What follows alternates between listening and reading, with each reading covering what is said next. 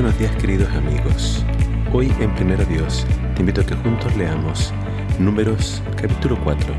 Dice así la palabra de Dios. Entonces el Señor les dijo a Moisés y Aarón, registren los nombres de los miembros de la división coatita de la tribu de Leví por clanes y familias.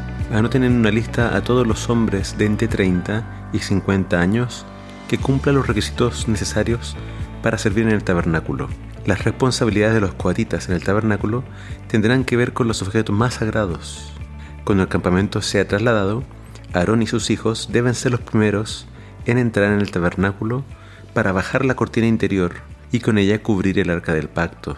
Luego cubrirán la cortina interior con cuero de cabra de la mejor calidad y por encima del cuero pondrán una sola pieza de tela azul.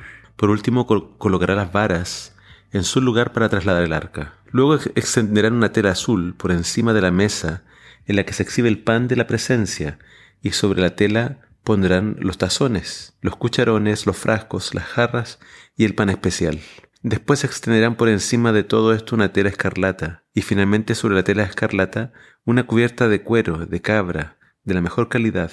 Luego colocarán las varas para transportar la mesa. Después cubrirán el candelabro con una tela azul junto con sus lámparas las despabiladeras de las lámparas, las bandejas y los frascos especiales para el aceite de oliva. Luego pondrán por encima de los candelabros y sus accesorios un cuero de cabra de la mejor calidad. Pondrán todo sobre el bulto con una estructura para transportarlo. Luego extenderán una tela azul por encima del altar de oro para el incienso y cubrirán la tela con cuero de cabra de la mejor calidad. Después colocarán las varas para transportar el altar.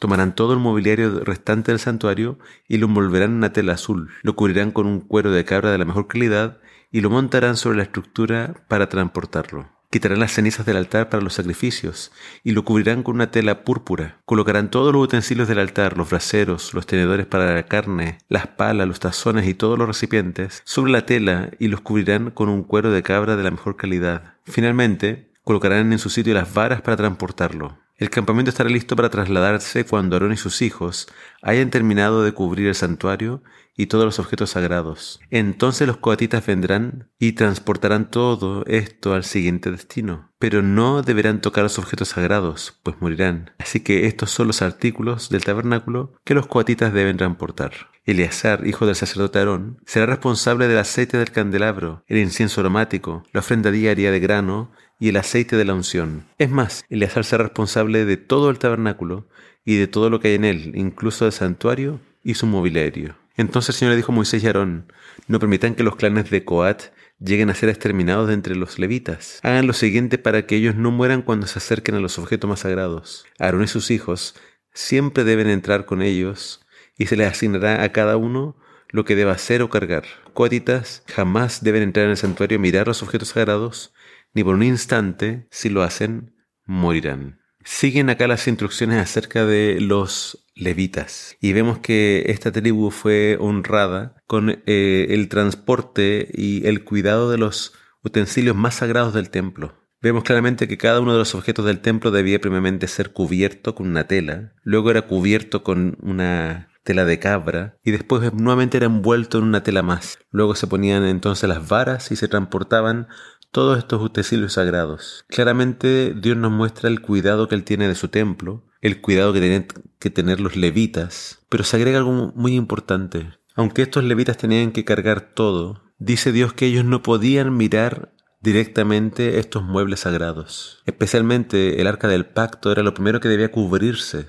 Todo debía cubrirse entonces porque era tan santo que estas personas, aunque también habían sido apartadas para algo especial, ni siquiera ellas podían mirar entonces los utensilios. Solo el sumo sacerdote podía tener acceso a estos muebles, contemplarlos mientras oficiaba, pero aún así era solamente por un instante. Esto nos hace pensar en lo sagrado que es Dios, cuán santo es Él. Y al acercarnos a Dios tenemos que siempre hacerlo con reverencia. Que nunca te olvides que nosotros servimos al Dios santo, al Dios de Israel. Y eso nos tiene que motivar entonces a comportarnos como personas que entienden la santidad de Dios. Que el Señor te bendiga.